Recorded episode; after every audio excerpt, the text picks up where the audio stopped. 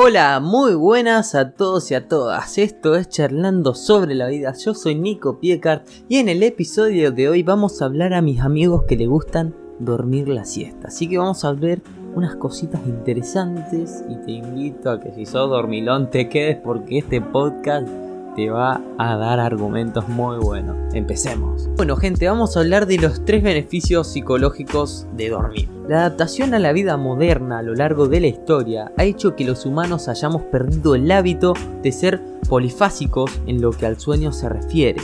De hecho, parece haber evidencias de que al igual que el resto del reino animal, el hombre primitivo también alteraba ciclos de sueño y vigilia durante todo el día. Son muchos los estudios que parecen indicar que echarse la cabecita o echarse una buena siesta o echarse la gloriosa siestita de la tarde después de comer eh, puede aportar muchos beneficios para nuestra salud y nuestra mente. Por lo tanto, dormir la siesta va a tener un beneficioso bienestar en nuestra cabeza mental y emocional y puede ayudar en nuestro estado de alerta, en nuestra concentración o en nuestra productividad.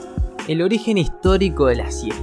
Para algunos entendidos en la materia, la siesta tiene su origen en el siglo XI y proviene de una de las reglas del orden de la monástica de San Benito, reposo y tranquilidad en la hora sexta, canónica, que era el periodo de tiempo entre las 12 y las 3 de la tarde.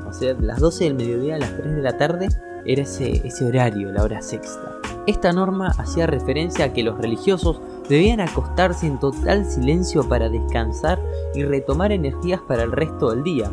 Ahí tuvo su origen la palabra sextear o guardar la sexta. Con el tiempo esta costumbre se extendió y se adaptó en otros monasterios y la población en general, pese que parece que la única sea, o sea, la única utilidad que tenía era en esa tradición española. La siesta también está presente en partes del sur de Europa e Hispanoamérica, también en China, en Taiwán, en Filipinas o incluso en la India. La siesta también parece tener un origen fisiológico, ya que es una consecuencia natural del descenso de la sangre después de las comidas copiosas, lo que provoca somnolencia. Ahora vamos a hablar, ya que vemos que venía de distintas culturas, específicamente de la española y que también tiene que ver con nuestra fisiología, vamos a hablar de los beneficios de después de comer algo tan rico acostarnos a mimir. El primer beneficio es que mejora la memoria.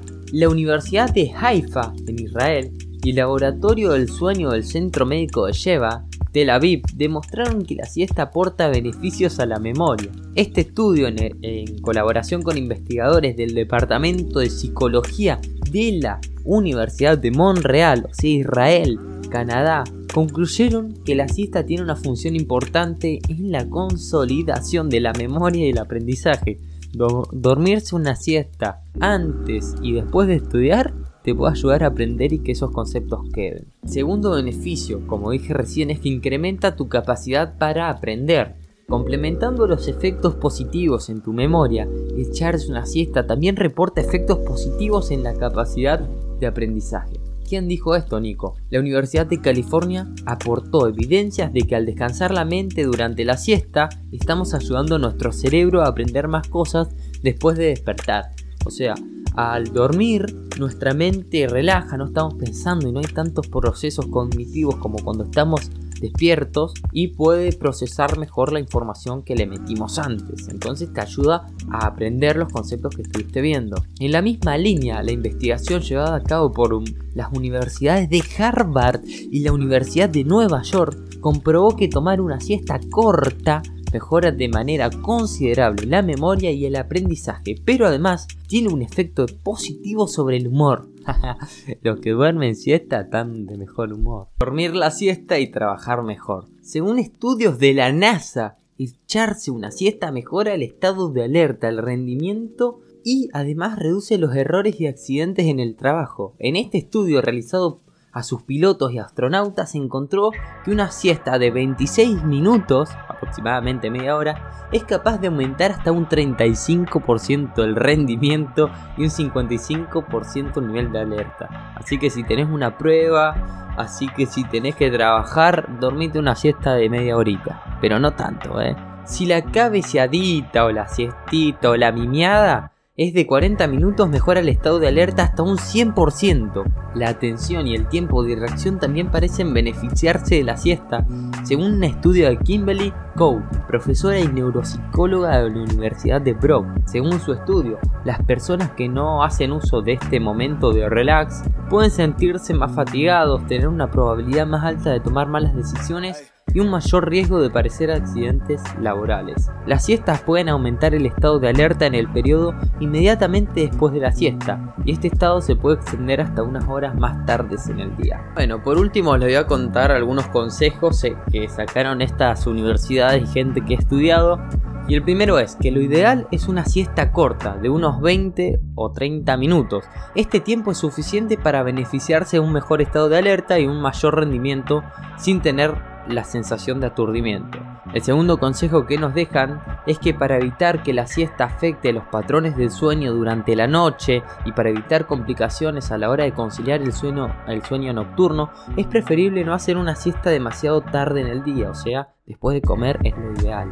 Y tampoco es tan bueno y tan saludable dormirse 4 horas después de comer porque a la noche no vas a poder dormir. Y por último, el consejo que nos dan es que cuidar el entorno es importante a la hora de echar la siesta. A ver, o sea, cuidar el entorno a la hora de hacer la siesta va a afectar en gran medida el momento de descanso y la capacidad para quedarse dormido. Para aprovechar al máximo este tiempo hay que buscar un sitio cómodo, con poca luz, sin ruido y con una temperatura agradable. Básicamente es lo que hacemos todos para dormir, excepto que estés de joda y estés muerto de sueño te tires ahí a dormir, echas una mini siesta. Pero bueno, hasta acá el podcast de hoy. Espero que te haya gustado, que hayas aprendido algo nuevo, que ahora puedas usar la siesta de una manera óptima y, que te ayude. Y aprendimos de dónde viene el origen de la siesta. Así que nos vemos en el próximo episodio. Te saluda Nico Piecar, un fuerte abrazo y chao.